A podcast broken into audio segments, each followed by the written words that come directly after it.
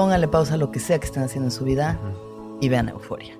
Este es el viaje de Euforia. Estamos con Luisa Almaguer, que es trans, una mujer trans bellísima.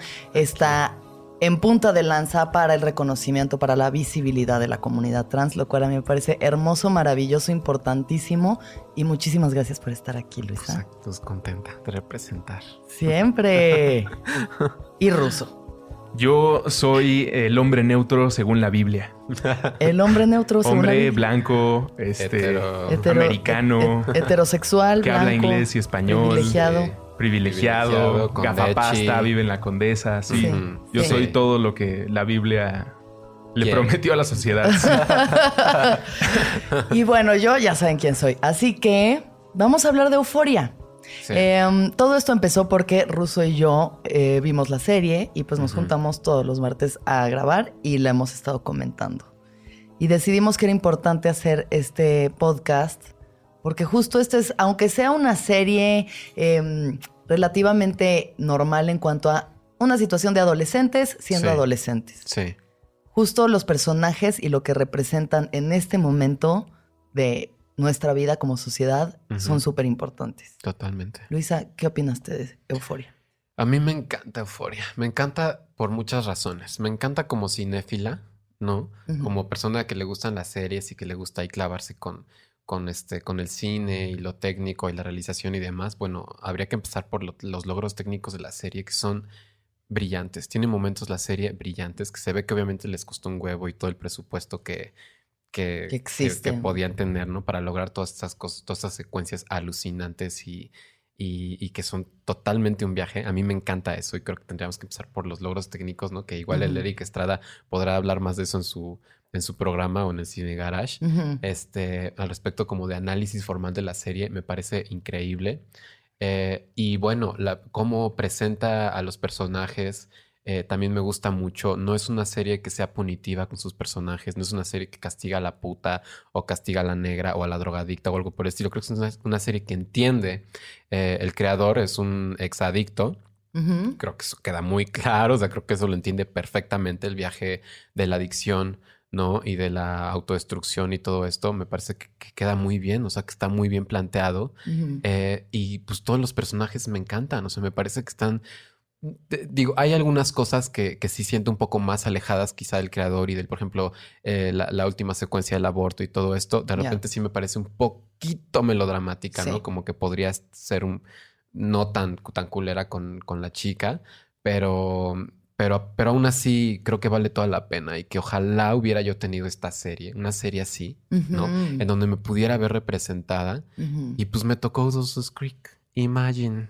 ¿No? Dawson's Creek, en donde se representa a Russo, en Russo con peluca. Exacto, este, queriendo ser cineasta, ¿no? Y, pues esos son los problemas, ¿no? Del rico ahí en el, en el suburbio, este, no sé qué. Claro. pues esto se queda, pues se queda muy corto Dawson's Creek al respecto de la realidad y de muchas cosas que están viviendo sobre la violencia, sobre la masculinidad tóxica, sobre mm. las personas de color, eh, sobre eh, la paternidad este, y la maternidad, ¿no? Los papás ahí están, no están desaparecidos, están y son una fuerza que mueve a los personajes, ¿no?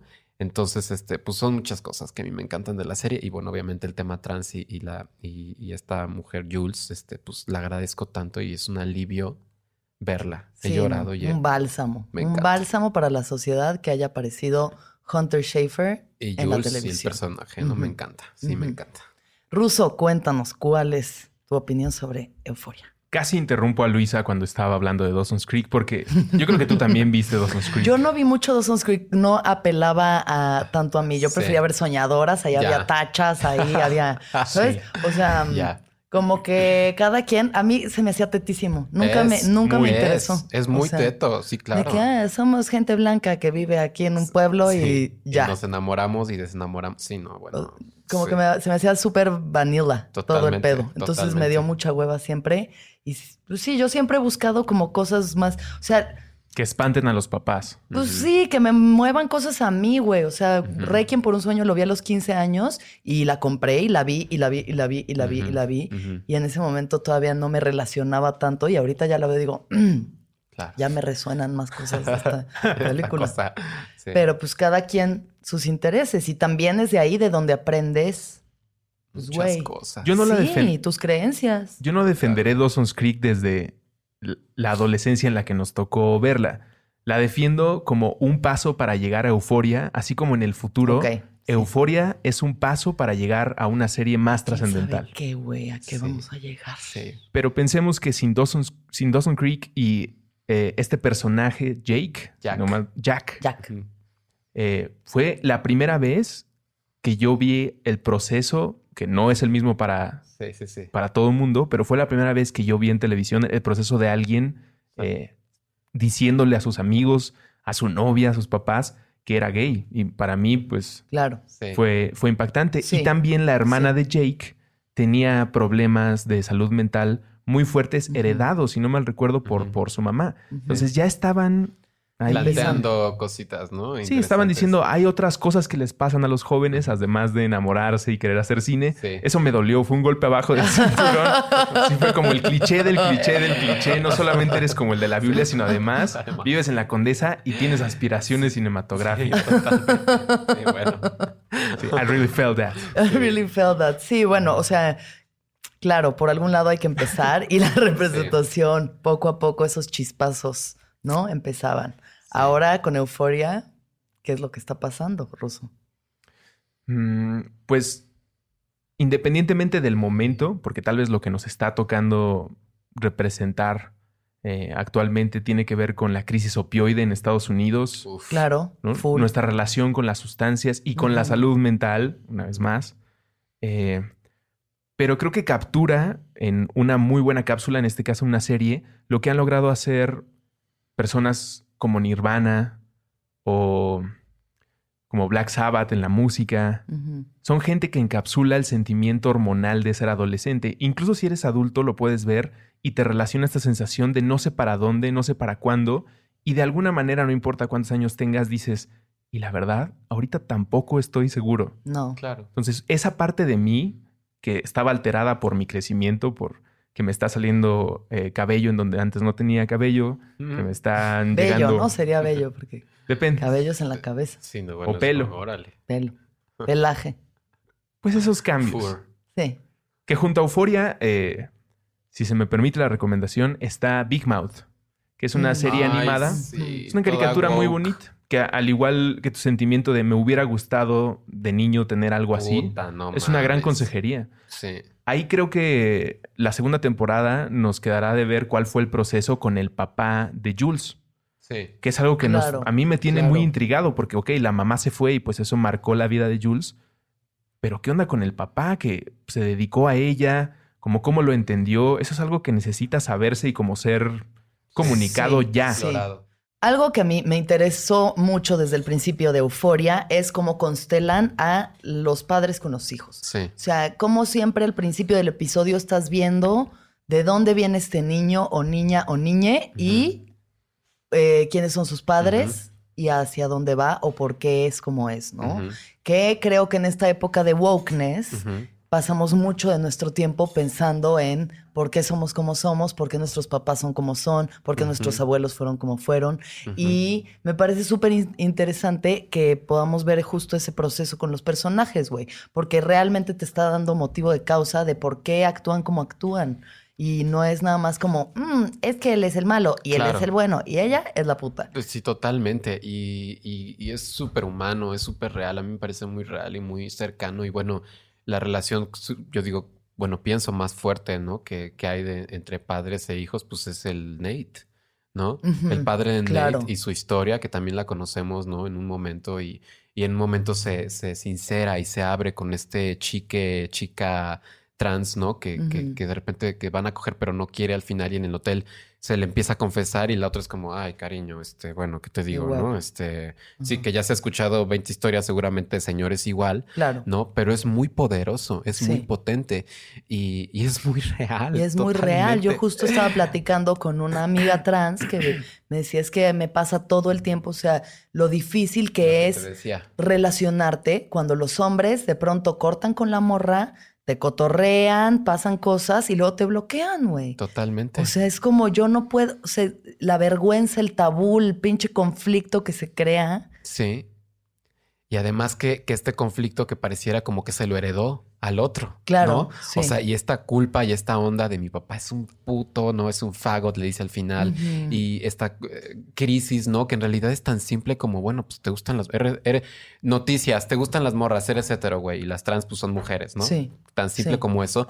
Pero genera una serie de, de- de contradicciones, de cosas que, que terminan eh, en violencia. ¿no? Y que es lo más real del mundo. Y como morras trans, pues justo lo tenemos clarísimo, ¿no? Y todos los prejuicios que existen al respecto, cómo se le ve a Jules, cómo se le exotiza, cómo se le, se le, se le desea, ¿no? Tanto de esta manera, pero, pero es muy exotizada, ¿no? Está muy lejos de, de ser toda la complejidad que ella es. Y lo que ellos ven es como esta, Claro. no, el papá le dice, es que eres tan limpia, tú eres tan limpia. ¿no? sí, sí. Esta onda, pero también habla como de cierto posicionamiento histórico que están teniendo ya las morras trans, en donde ya las morras trans, pues ya no somos este est- estereotipo de la, de la peluquera o de la puta. Claro. Las morras trans ya vamos a la universidad, ya somos académicas, ya somos comunicados, ya somos, ya estamos en estos lugares que, a los que no teníamos acceso.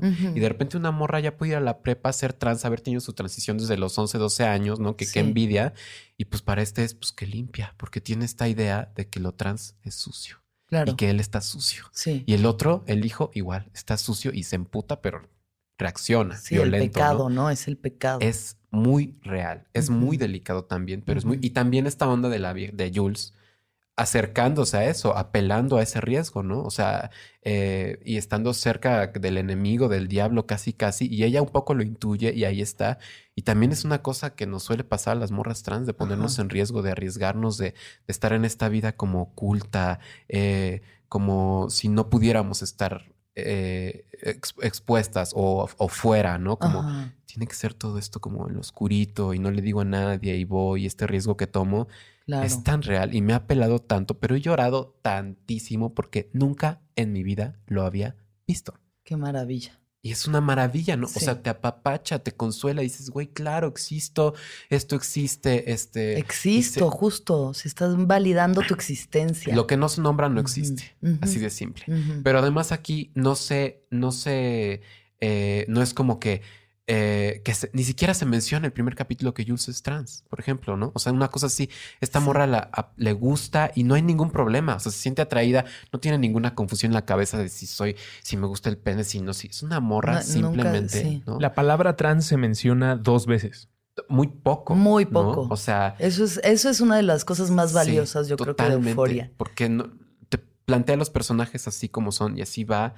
Y es. es Nunca la ves buleada por la Sí, situación. O sea, fuera de su relación Sí, con Nate sí, y con el papá, ¿no? Que pues es pues una representación real de lo que pasa en las relaciones entre heteros, entre comillas, y trans y el espectro sexual, que lo menciona muy bien Maddie al final le dice, güey, no me importa si te gustan los hombres o las mujeres, la Claro. sexualidad es un espectro. Y el otro lo niega. Ajá. ¿Qué chingada estás diciendo? No, ¿De blanco, ¿Qué chingados negro, hablas, ¿no? güey? Claro que no, no. Esa confusión y esa, esa onda que, que uno pensaría, bueno, si en el 99 Dawson's Creek planteaba un personaje gay y no sé qué, pues ahora, pues esos personajes yo creo que ya no tendrían cabida. Pero bueno, existe Trump.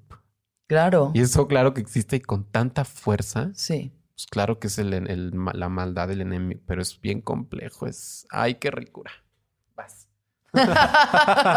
Qué ricura vas.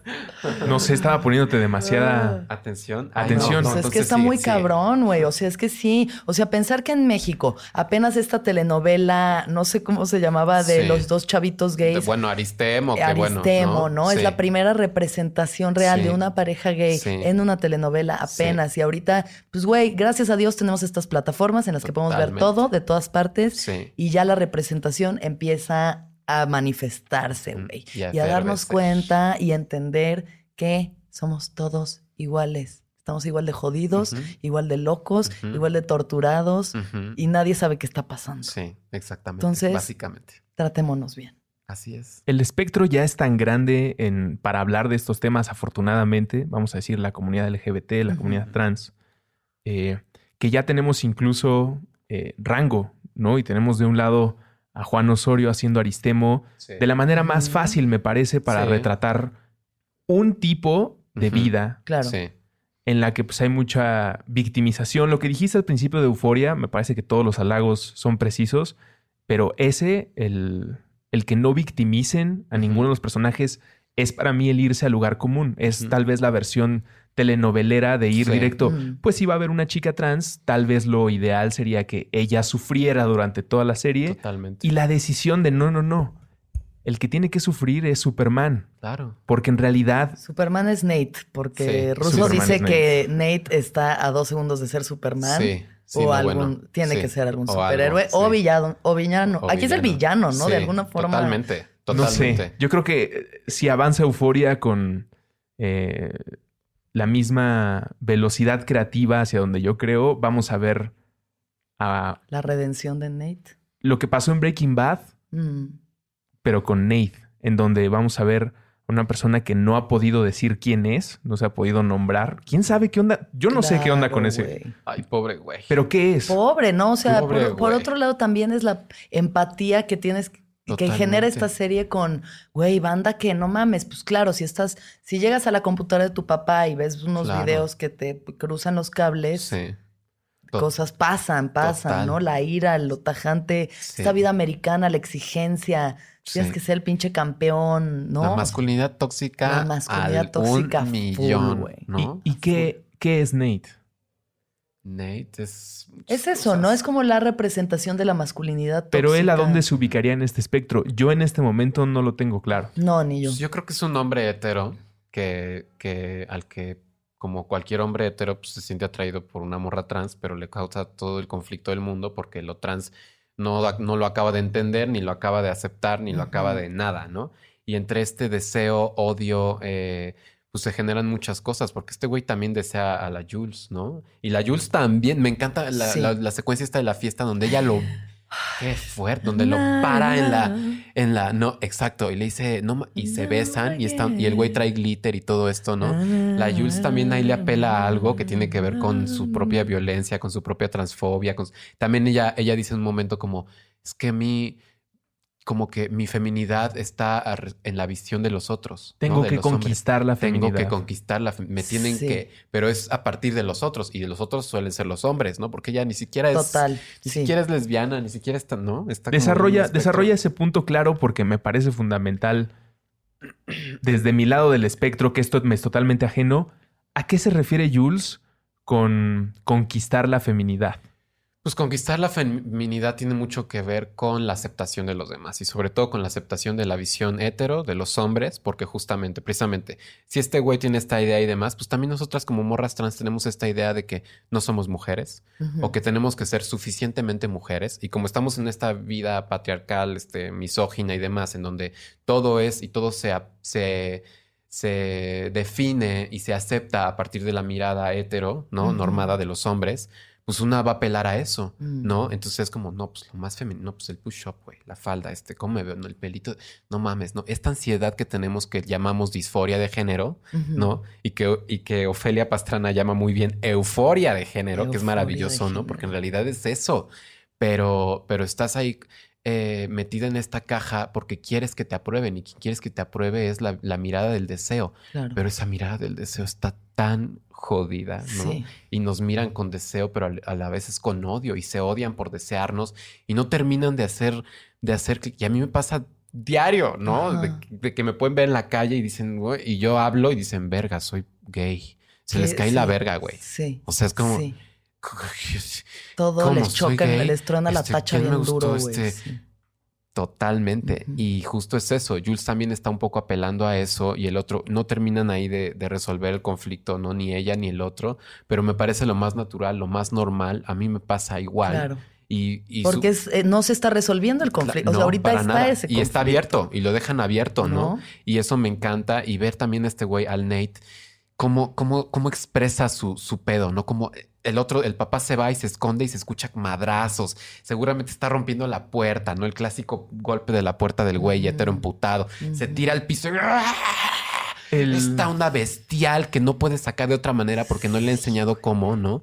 Y es nada más, pues, tu deseo, acepta tu deseo, cariño, y qué rico. Y estás además que no te digo, ¿no? Pero con todas las creencias cargando. Sí está cabrón. O sea, es un animal enjaulado intentando liberarse de esa misma jaula. ¿no? Totalmente. Y lo mismo la Jules, pues, ¿no? O Claro. sea, también tiene que liberarse de, de, de ella existir a partir de la visión del otro. Y lo mismo la Bárbara Ferreira, ¿no? Que, que igual es a, partir güey. del otro y todas están como apelando al otro y a la masculinidad tóxica y esta onda. Y el pedo es deslindarse, ¿no? Es, y es, y ahí está el viaje de todos. Hay una crisis de erotismo.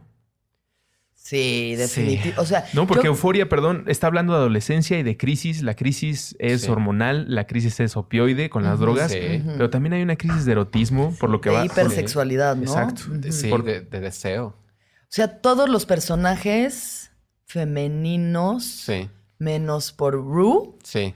son eh, exageradamente sexuales, sí, ¿no? Sí, sí, sí. O sea, eh, Jules, bueno, en esta situación, ¿no? Como muy, Sí. muy élfica, Sí, muy etérea, sí, sí. ¿no? Es como este ser Harajuku Sí, rari. O sea, sí, que dices, güey, ¿qué es esto? ¿Es una Sí. pintura de remedios varo? Sí, ¿Es un total. Es ser Ziggy humano? Stardust. ¿Qué es, güey? No, es.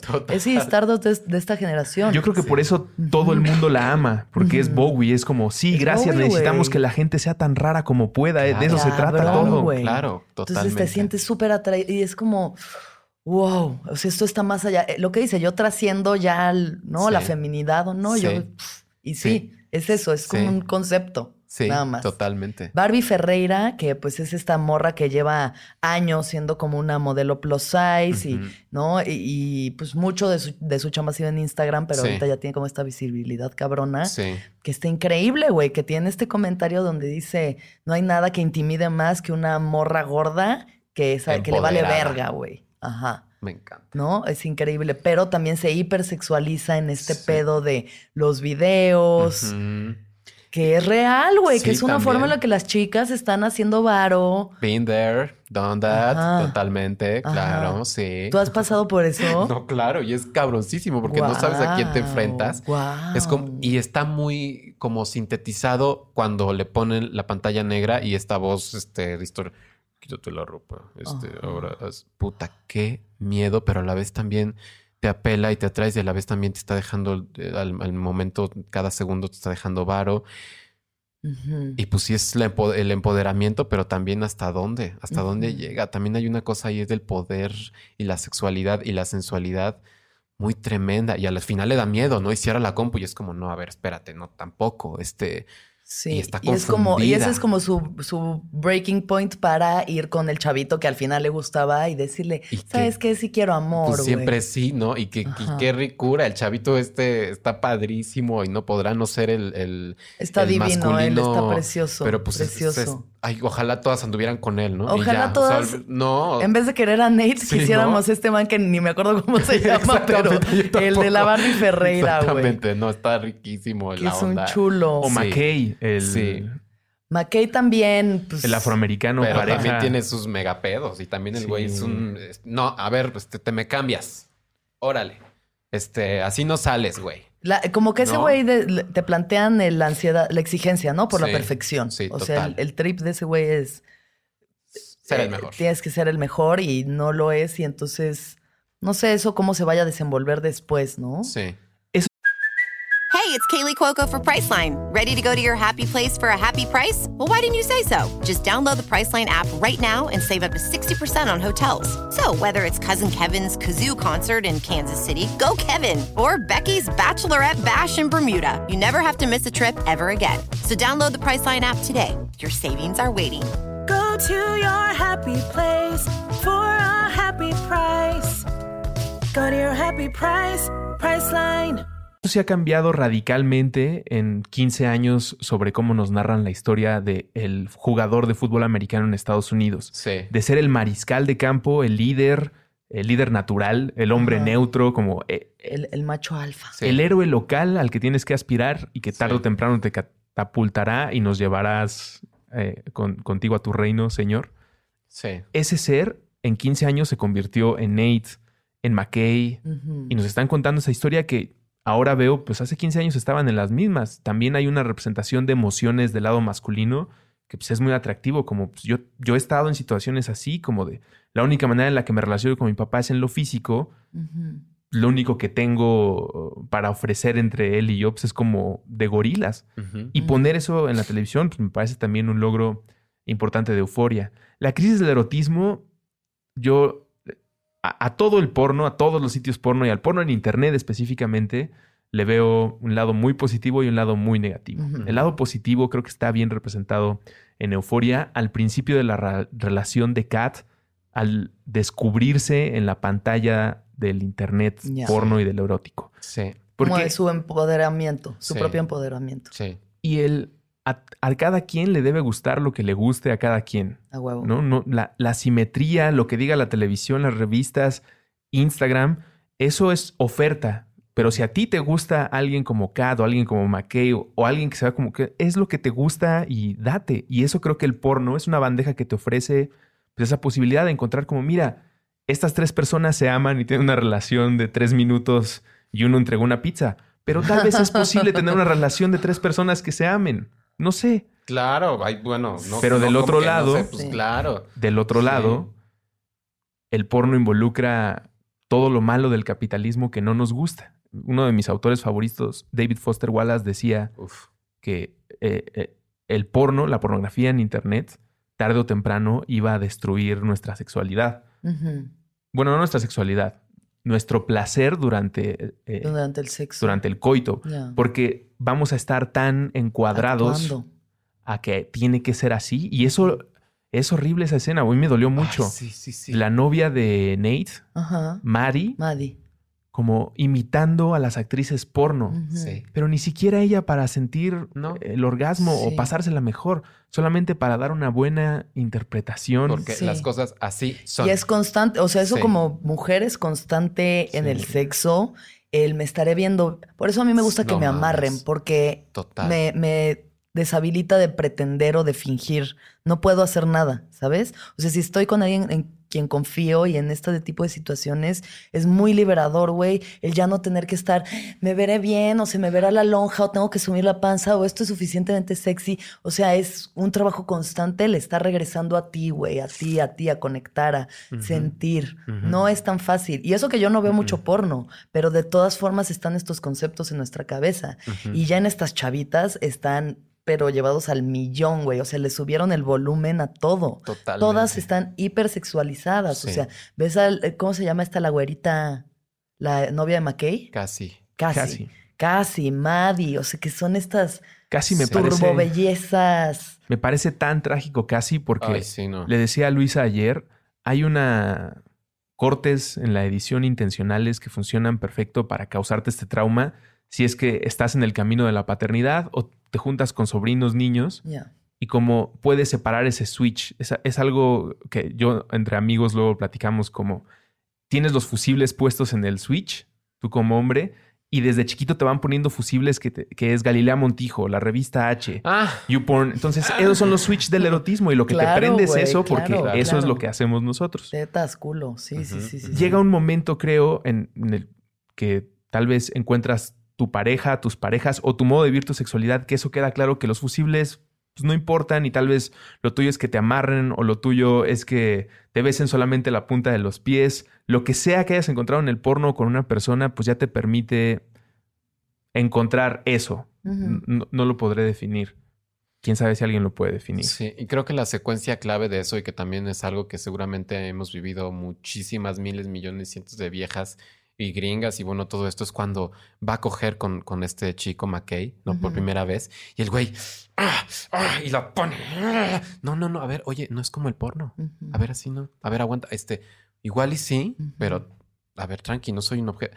Eso es Por la fama, ¿no? por la fama que se- onda- Que le habían hecho. Y no solo Sí. por la fama, sino porque este güey evidentemente también consume porno y así es como, como cree que se coge. Y así pasa. O sea, los hombres creen que así se coge. Que tiene que ser violento, que te tienen que, que, Que sí, do- que- domar que y- domar, sí. que te tienen que ahorcar, que tiene que ser como tú, duro, cabrón, ¿no? Así todo el tiempo al 100, 100, 100, 100, 100, 100, 100. Y que tienes que andar, sí, y que tienes que andar con la más pechugona de la Ah, escuela. y además con la más buenona, que es esta vieja, este, Sí. y ella le pone un alto y eso me encanta porque es muy real. Los hombres están, y también las viejas, es la educación sexual está viniendo de la, del porno. A ese es nuestro maestro Totalmente. de educación sexual y qué peligroso. En eso me quedé con lo de casi sus pechos y el corte de edición. Sí. El mostrarte primero el rostro de una niña Sí. que a esa distancia de la cámara es un niño. Sí.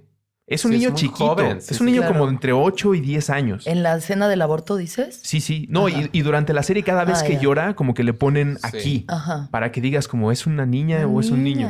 Y de repente vuelven a abrir Y y ¡pum! los Eso, senos claro, gigantes. Las Sí. tetas, güey. Sí. Eso ya en el carril de la paternidad, le decía a Luisa, a mí ya me hace sentir más como... Culpable. No, como de podría ser mi sobrina o en el futuro mi hija. Y Claro. entonces es te bloquea el que se levante el switch. Claro. Que dices, no, no, no, no, a ver, espérate, hay algo muy pinche jodido en esto. Sí.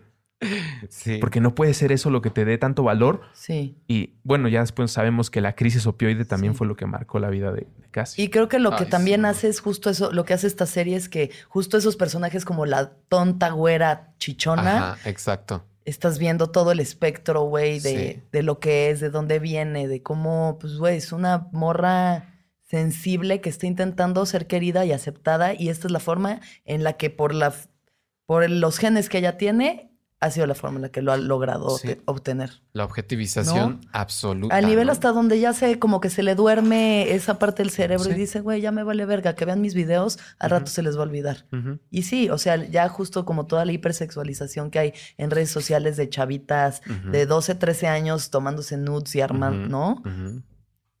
Está cabrón, Sí. güey. O sea, sí está muy tergiversado porque lo que menos estamos viendo es como conexiones verdaderas, sinceras. Sí. Y siempre que las hay, las buscan la forma de boicotearlas, Sí, totalmente. ¿no? Jules y Rue Sí, no, bueno. ay, al parecer esto va a ser amor y güey, esa parte se hace bien cabrona porque yo suelo relacionarme con adictos y también tengo mis problemas de adicción, güey, y eso es algo que ahorita podemos entrar en tema, Sí, pero por esa favor. parte en la que en la que Jules se da cuenta de que ahora ella está cargando con la adicción de la otra. O sea, que se está se está sobria por mí, güey, Le da un yo- ataque de pánico. ¿no? Sí. Y se tripea cabrón de que Sí. no mames, qué pinche responsabilidad. Pero hizo lo correcto, ¿no? La mayor, muchas personas se podrían quedar en ese momento y apiadarse. Y Jules sí dijo como de no, o sea, lo que sea que vaya a decidir, me tengo que ir de aquí, no puedo estar contigo, Sí. necesito pensar. sí. Qué madura es. Sí.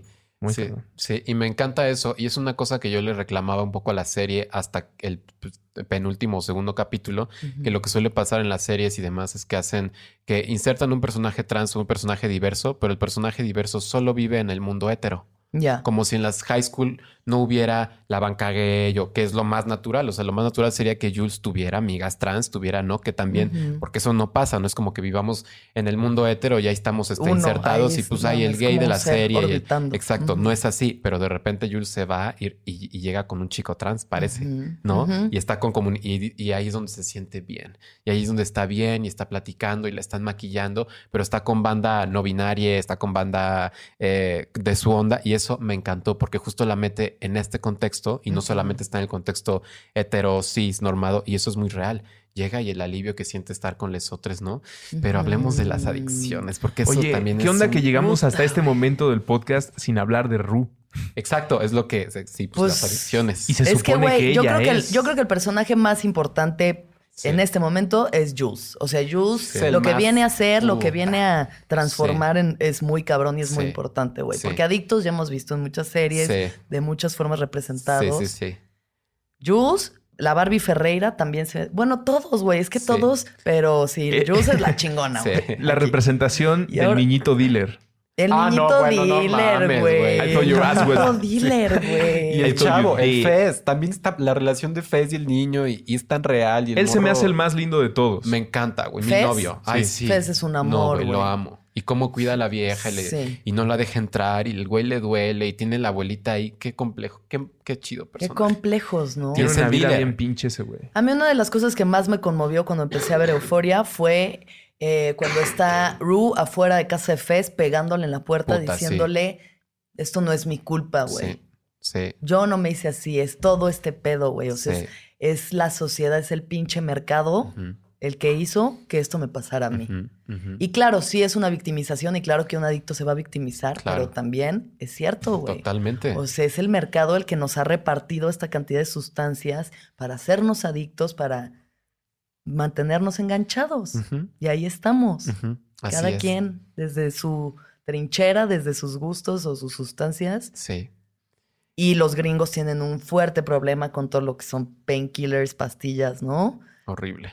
Que, es- que está cabrón, que creo que es lo que más está representando Zendaya en, en esta serie. Y está padrísimo. A mí me, me- me parece muy real y todos los...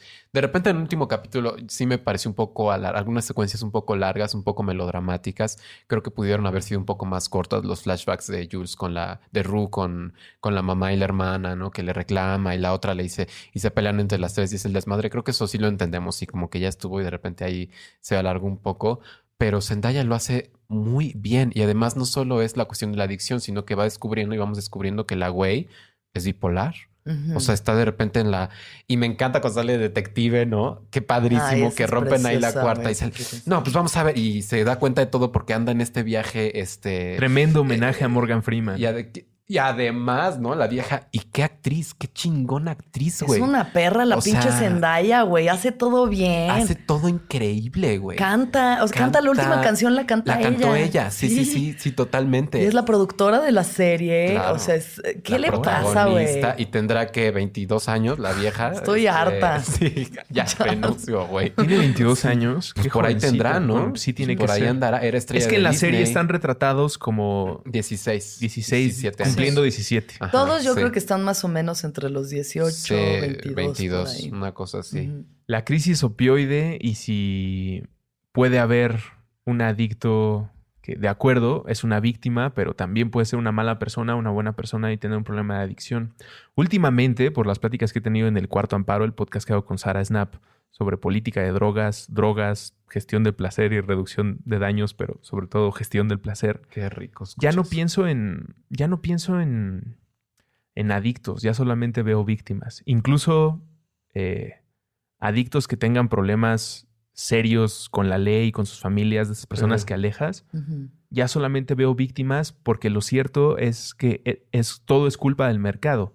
El mercado al mismo tiempo que se beneficia entregando fentanelo, oxicodina, eh, Percocet a la sociedad estadounidense. Sí. Digo, a México afortunadamente no ha llegado, aunque hay algunos brotes, pero, Sí, sí hay brotecitos muy- ahí. Ajá. pero el otro día en, en cifras que, bueno, Nosotros sí, tachas y pericos. Sí. no, o, o sea, gente que se inyecta en la Ciudad de México, cifras que iba a aclarar como estas cifras que presenta el Estado y ONGs, pero que nunca se ponen de acuerdo, son menos de 100 personas en la Ciudad de México. O sea, estamos en un en un ambiente saludable, Mm. pero incluso en esos 100 o la cantidad de estadounidenses como eh, el papá de Casey, Rue eh, y los que mantienen el, negocio de Fez. El papá de Ru también murió en drogas, ¿no? Murió por Sí. eso empezó la vieja y le robaba Sí, y... las, las pastillas. El papá de Rue Qué fuerte. Todas Sí, estas güey. personas son víctimas de un mercado que abusa de vender algo que genera adicción, pero principalmente abusan al no ofrecer la solución.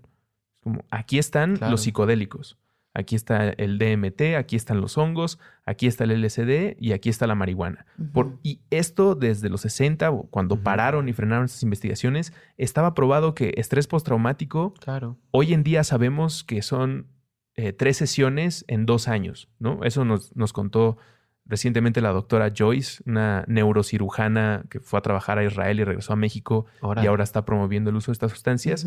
Imagínense, dos años, tres dosis y puedes librar un estrés postraumático Sí. o tratar depresión La crónica. depresión Y lo que están sufriendo estas personas, excepto Ru, eh, podría haber sido tratado ya con una ida a terapia constante, Claro, porque todos claro. necesitamos eso, que nos estén masajeando y poder platicar de nuestros problemas, no solamente teniendo un podcast o muchos podcasts, sino con alguien profesional que te Claro. escuche y, y te diga qué onda. Eh, pero también en el poder comprar una medicina que en este momento no nos la pueden ofrecer y que está provocando esta cantidad de muertes y adicciones eh, terribles. Es muy cabrón. Yo, como que de experiencia real, eh, iba mucho antes a San Antonio, Texas, y entonces tenía amigos allá y digo, siguen siendo mis amigos varios de ellos, pero pues güey, yo a los 15 ni siquiera entendía nada. O sea, yo entendía de chupe y tal vez marihuana, pero ni siquiera. ¿no? Y todos estaban hasta el huevo de pastillas todo el tiempo. Y me tomó muchos años darme cuenta de que por eso un amigo que llevaba un mes yendo a mi casa diario, un día me habla y me dice dónde vives, porque no, Claro. no, o sea, hasta el huevo, güey. O sea, completamente mm, dormidos, ¿no? Anestesiados, anestesiados. Como que justo lo que están buscando o lo que es, es eso, es quitar el dolor, pero ¿de dónde viene ese dolor? Que es lo que nos está enseñando esta serie. Es como, güey, vamos a rascarle qué hay debajo de esto. Y como siempre regresas al autoboicot, güey. Como siempre vas a meterte el pie tú solito. Totalmente. Que está bien chingón que lo representen también, ¿no? El Que lo final del- de la temporada es eso, es ver a, a Ru, dale verga, güey. Que lo cuenten a nivel- Otra vez. Que lo cuenten a nivel internacional me parece eh, también muy destacado de esta serie. Porque, eh, por lo menos en México, no se entiende bien la crisis opioide. Si No. se dan cuenta, no son noticias No. que lleguen. No. ¿Por qué no lo está diciendo el noticiero de las noches? Como aumenta el número de adictos a opioides Sí. o medicamentos derivados o químicos. Pero más ya viene, ¿no? Según yo, esta onda de los opioides también ya viene hacia México y México es un mercado que no ha, al que no ha llegado esto, pero que también seguramente ahí está la intención y también empieza a ocurrir, supongo que sobre todo en la frontera, empieza a ocurrir este tipo de crisis y también hay una onda cultural que, que también está relacionada con la masculinidad tóxica y todo esto de traperos y raperos, que es la onda de las pastillas, ¿no? Claro. Eso yo sí lo he visto aquí en la ciudad. De repente traperos, ¿no? Morritos de 16, 17 años este, que ya no, que este mota, este, ¿no? Pastillas, o sea, ¿no? Y vamos a hacer las recetas y se hacen sus recetas falsas para comprar whatever, ah, no sé. Sí. Y eso yo lo he visto, pero cómo lo relacionan directamente con, es que eso es lo que, a eso es lo que apelo, porque mi trapero favorito, esa es la onda. Claro. Y las rolas. Como la rola de onda. fantasy, marihuana y percocet. Y, y esa es la, y pues eso, si eso te dice la rola y si eso te dice el Claro, héroe, ya está pues, la pues representación. claro que, que ahí vas a, a consumir eso y qué fuerte. Y cómo se relaciona también los esta cosa con la masculinidad, con...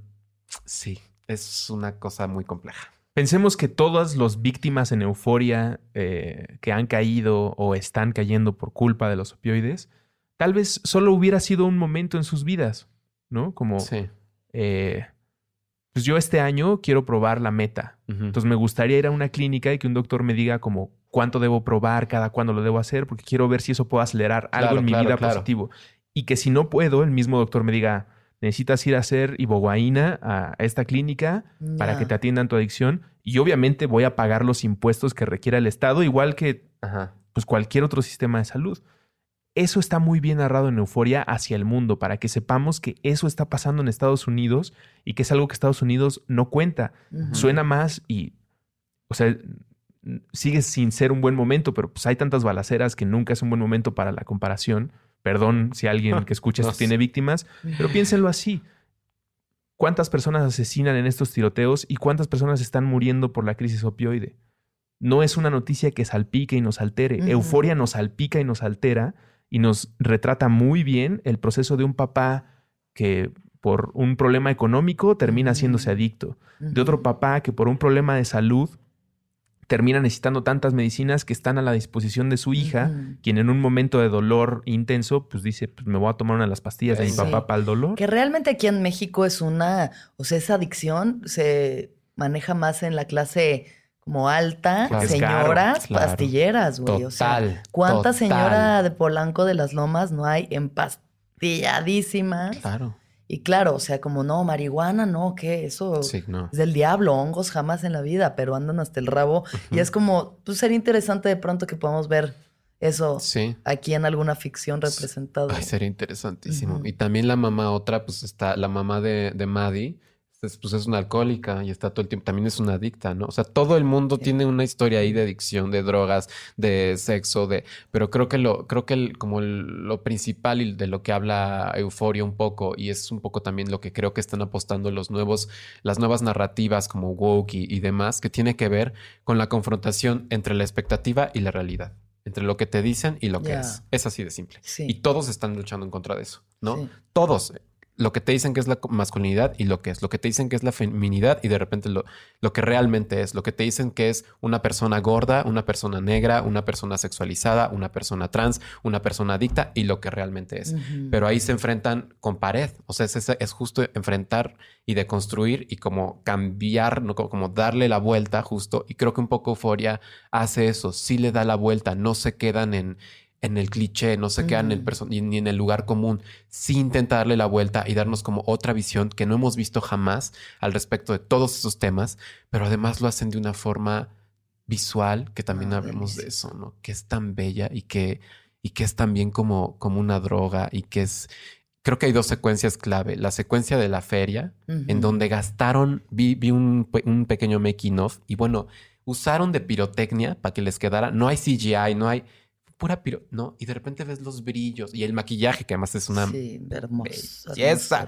y cómo se, se- se van reflejando los, los este, fuegos artificiales en, las- en las caras y van caminando y de repente se va acelerando y más y más y más. Bueno, gastaron en, pero se ve. Esa es una secuencia no como clave y la última, I'm not in love. La penúltima. Don't forget it. La penúltima, donde las luces y todo Los Puta strobos. madre, sí, para los qué- fans de Gaspar Noé, eso no, es así de bueno, que- y, Y de Darío Thomas Argento. Anderson y de Darío Argento. y O sea, sí hay influencias ahí, pero muy bien, eh, este, ¿cómo se llama? Eh, como aplicadas. O sea, lo resuelven de una forma muy bella. Eh, de repente, bueno, la secuencia en donde se voltea la casa sí. y esta está en la fiesta, lo hicieron de verdad. O sea, es una cosa que no es CGI ni nada por el estilo. Ah, Construyeron claro. esta Wow, madre sí, como sí, en sí, sí, sí. como en Inception Y, y daba vueltas y los actores estaban amarrados, menos ella. Y ella tenía que ir caminando, ¿no? Y va por el techo y va. ¡Qué belleza! Y Qué qué, forma tan hermosa de representar justo la adicción, ¿no? La, la, la confusión, la, la adolescencia, Sí. ¿no? Eh, eso es hermoso. O sea, técnicamente, gracias, hermoso. Técnicamente la serie creo que tiene, creo que va a ganar todo. Ojalá que gane todo. Todo. Tiene que ganar. gane todo. Es que está Chernobyl.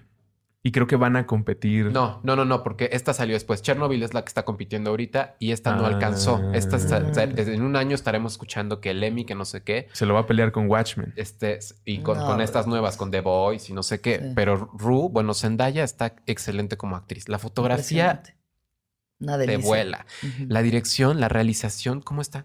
Vas la cámara para acá y no han cortado y no te das cuenta que no han cortado y ya están enfrente y se vuelven para acá y luego está arriba y luego está abajo. Sí, toda la música. Y es la música, la música original es bellísima y el soundtrack, ¿no? Las, las rolas que escogieron. Increíble. Ah, no, bueno, este, te ponen Loner ahí y además se la ponen Como que a- Maddie es una oda Es una a Cali. Yo le dije a Luisa que sí, cuando claro. vi, la primera vez que vi a Maddie, Sí, brinqué sí. así en. Oh my gosh. Junto. Está, Caliuchis. Ana, Sí, Ana pensó que me había enamorado y es como, no, creía que era Caliuchis. Claro, no, está padrísima y la latina así igual empoderada y la mamá que le habla en español y todo este pedo es una caliuchis, este, pero también medio tóxica y ahí con sus ondas, ¿no? Y ahora habrá- relación, a ver qué va a hacer con el DVD que ya lo tiene Sí, y que ya lo no vio y que me encanta cómo saca la jeta de... Se va a poner cabrón. Ah, ya vamos a teorizar sobre. a- Antes de, de de- de mandar nuestras teorías, solo quería destacar el guion porque llegamos hasta acá diciendo todo lo padre y el guion, así como hay referencias a, a Darío Argento y, Ujú. y Sí. a esta cinematografía, en la escritura, vean Belleza Americana. Si no han visto Belleza Americana, Claro. véanla. Y si Claro. ya la vieron, vuelvan a revisar. Claro. Porque creo que lo que nos están diciendo desde el principio, y aquí hago transición a teoría, ¿por qué Ru sabe todos los detalles de la vida de todo mundo? Ya. ¿Quién sabe esas cosas? Ah, ya, ya. Ah, ya, claro, sí. porque ella te narra desde la infancia de todo el mundo. Ajá, sí, claro. ¿Por qué sabe a detalle eso? Solo alguien que ya haya experimentado serlo todo, serlo todo y en este momento lo sea. Ay, Por lo tanto, nos puede contar su perspectiva. Entonces creo que creo que Ru ya falleció. En algún momento en el futuro, Ay, cállate. de la serie ya falleció. Russo es que ya. por eso nos Ya está fue. contando esta. Con historia. tanto detalle y puede ser, ¿eh? Sí. Puede ser por ahí que si la rusa nos fue. Y les pregunto de Nate para que me digan sus teorías. Por eso también hace rato decía que, ¿qué onda con Nate? Sí está sufriendo toda esta radioactividad o radiación tóxica masculina, mejor Sí. dicho. Pero yo no creo que sea gay. Yo no creo que pues sea. No, cero No. es gay. Yo creo que es trans. Pues también puede ser, quién ¿Tú sabe. crees que Yo creo que es trans. Yo creo que vio a Jules y dijo como, yo Era eso. quiero ser Es, eso. eres lo que- ah, O yo soy eso. Y, y no puedo. Y entonces estoy completa. Wow. No es que me atraigas tú como sexualmente. Lo que pasa es que tú eres como lo que la mayoría de los hombres ven en mí de mariscal de campo. Yo en ti lo veo y, y la única manera en la que me puedo relacionar contigo es como me han enseñado es a través del chantaje y La de la fuerza. sí. Pero, ¿y qué villano es ese güey? Wow. ¿Qué onda con Nate? ¿Ustedes qué dicen? ¿Que N- No es gay. ¿Los dos están de acuerdo que no es gay? No, para, no, no, yo no creo que sea gay, no hay, no hay ningún indicio ahí de, de que, de que el güey le gusten los vatos o. Ah, no, bueno, ¿de qué verga hablo? Todas las vergas, ¿no? O sea, Pero no, no, no. es un espectro, güey. pero sí, es güey. un espectro. Pero no, esas fotos fueron para hacerle el juego Sí. a Sí, el engaño a sí, Jules. Sí. Pero no, yo no creo que Nate sea gay. Yo creo que sí puede haber ahí una cosa de que Nate puede ser trans o le apela a lo trans. O igual y no lo trans, sino que le apela a lo que no es lo tóxico masculino horrible, ¿no? Sí. Na- en realidad nadie quiere ser así. Es vivir en una prisión, Sí. ¿no? Es vivir en una prisión que Nadie quiere ser así. Pues es que de- Pues, sí. ¿Quién, no? Estoy de acuerdo. Es vivir en una prisión que evidentemente te va a dar privilegios, que evidentemente te va a poner una posición por encima de todos Cómoda. los demás, como sea, ¿no? Sí, Cómoda, pero al, pero al mismo tiempo, pues es una prisión y estás ahí encerrado y pues ves cualquier cosa que no se adecua a eso y pues claro que se te antoja. O sea, Claro. ves esta vieja increíble y maquillada como quiere, libre, eh, contenta, sensual, este, maravillosa. eh, y pues claro que se antoja pues un poco, ¿no? No solamente la vieja como que dice, ay, qué, qué guapa, no sé qué, pues también se antoja ese estilo La de vida, libertad, ¿no? la- la libertad Sí, y no solo ser. lo trans, justo la libertad de ser, o sea, porque es porque su, su, su mundo es muy pequeño, su, su rango de posibilidades de actuar, de ser, de vivir, de es una cositita, ¿no? Sí. Y la otra es, incluso lo dice, ¿no? Yo voy a, yo estoy en el 100, pero voy al 150 Sí, putos, ¿no? Sí. sí. Puta, qué rico, ojalá Sí. estuviéramos ahí en ese trip, ¿no? Y demás. Todos. Pero pues sí, yo creo que es una cosa entre el deseo, lo que le pasa Sí. también con el papá, ¿no? Que sí, es una crisis tremenda, eh, pero sí, es el deseo por la vieja y el deseo por ser lo que implica todo esto, sí. Yo sí creo que, va. como bien dijeron sus amigas, Maddie y Nate van a acabar teniendo una relación Eso está de cabrón. que chida de amor. Sí, así, odio, así Increíblemente van a estar bien, Sí, güey. claro, o sea, a pesar de Hay relaciones que son así y se Lo vale. que dicen, nadie Sí. habla del oscuro que es el amor. Nadie sí, habla sí. del oscuro que es el amor, güey. Totalmente. O sea, nos encanta todo hacerlo muy romántico y muy bonito, Claro. pero puta, güey. Pues no. Cada quien y sus patías y sus viajes y qué tanto te abrazaron de niño. Claro. Neil Young tiene una canción bien bonita que se llama, bueno, creo que es él y Paul McCartney o, o la escribió él y después la cantó con, que se llama Only Love Can Break Your Heart y es súper melosa con su voz de terciopelo y muy linda. Pero si lees la letra fuera de contexto, te está describiendo el lado oscuro, que en Euforia también queda muy claro. Sí. Como sí implica el estar desnudo junto a alguien Sí, para vivir la experiencia más chida. Exacto. Vulnerable. Pero al mismo tiempo estás en plena disposición para que ese cabrón agarre la espada y ¡faz! Sí. Y a ver si te puedes curar. Sí. Pero pues, hay que ganarse esos suspiros. Igual se vale. Yo les estaba diciendo antes de empezar la grabación que una cosa con la que es difícil relacionarme, pero es tan sugerente el trabajo de producción de Euforia, es con el desamor, ¿no? Como en una posición cómoda en el que estás con una pareja balanceada y estás teniendo un proyecto de vida, pues The XX y Euforia no te debería de decir nada, pero es tan bueno el mensaje, independientemente de que te identifiques o no, es, es un producto tan bueno Sí. que dices, sí, te lo compro, a ver, mi suscripción o Sí, ese torrent. ver, ¿qué onda?". venga, segunda temporada, ya Sí. sáquenla, claro. ¿Creen que haya redención para alguno de estos personajes? Eh, Yo creo que, bueno, un poco lo hubo con, con Barbie, ¿no? Este, al final como que ya dice, sí. ay, ya. este Por güey". ahora. Por Sí, ahora. O sea, sí, no, por ahora como que ahí decimos, ay, bueno, ay, bueno, alguien nos deja tranquilos, ¿no? Y ya no en la, en la angustia, porque sí, es Sí. una serie que te angustia, güey. O sea, en un momento dices, No, heavy. Yo los ¿qué le va a últimos dos hacer, episodios está- No. además domingo en la noche sí, no, ya así, claro. Domingo Gris. de bajón y Domingo de ultra de bajón, yo ya así de que claro, güey, sudando frío, güey. ¿Qué que le van a no hacer, Soy güey? yo, es la serie, ya claro, no sé por qué estoy totalmente. así de Cuídenme, afectada. cuídenla, ¿no? Eh, sí, yo creo que por ahí hay, yo creo que sí, que, que va a haber ahí, espero. Pero pues también hay mucho, la serie queda muy abierta con todos. En realidad no hay ninguna conclusión con nadie. También de repente vemos que justo el papá de, de Jules empieza a hablar con la mamá de Rue. Ahí, ahí empieza a ver algo y ya están tomando Ujú. vino, ¿no? Entonces ahí se abre una puerta. Se empiezan a ver como, se empiezan a abrir distintas puertas como entre todos, pero todas quedan abiertas. Y eso me gusta. La, mi única queja o onda sí es con, con, con Cassie, que, que sí termina, la dejan muy mal, el aborto. terriblemente la mal. escena ¿no? del el aborto. Sí, es este, un poco aborto. melodramático. Este, lo entiendo, también eso pasa, ¿no? El novio le valió verga y la dejó ahí. Con pues, My Body culero, is a ¿no? Cage. Y además de con. My Body is a Cage, qué bueno cómo me apeló. Y no, empezó la rola y yo, no mames. O sea, claro, este, qué fuerte, qué padre. Sí. Eh, ojalá sigan teniendo el, el nivel de, de producción que tienen. Yo creo que sí, incluso va a subir. ¿no? Por- por- Claro, porque en Estados Unidos es un poco ya un fenómeno. Y, y aquí también entre la onda, la, yo he visto a las queer blancas y queer blancos de acá de la Ciudad de México que ya pelan, que pueden ver HBO, ¿no? Sí, este, que, sí. que ya, que ya es un poco un fenómeno. Ya Claro. tenemos ahí a Rude foto de portada y ya Claro. decimos, ay, me voy a maqui-". No, ya traemos las rayitas Ya, aquí. no, azul, yo hoy me hice, yo, yo ¿no? hoy me hice Claro, rayita azul en claro. moda. Ah, o sea, ¿no? Y el maquillaje y todo Claro. eso. Sí, sí creo que tiene mucha fuerza la serie que va a seguir, ojalá. Yo no creo que haya redención para nadie, pero va a haber mucha expansión para Sí. todos los personajes. Sí. O sea, no sabemos en qué dirección ver Sí. nada y eso es increíble. Sí. Además de que no está glorificando ni el uso de las drogas, ni el sexo, Total. ni nada. Nada No. está siendo No. aspiracional No. en esta serie. Sí. O sea, te está mostrando como el verdadero espectro en el que entras cuando decides entrar Sí. en el mundo de las drogas y del sexo y de la todo, del, Sí. de- del género. y- Sí.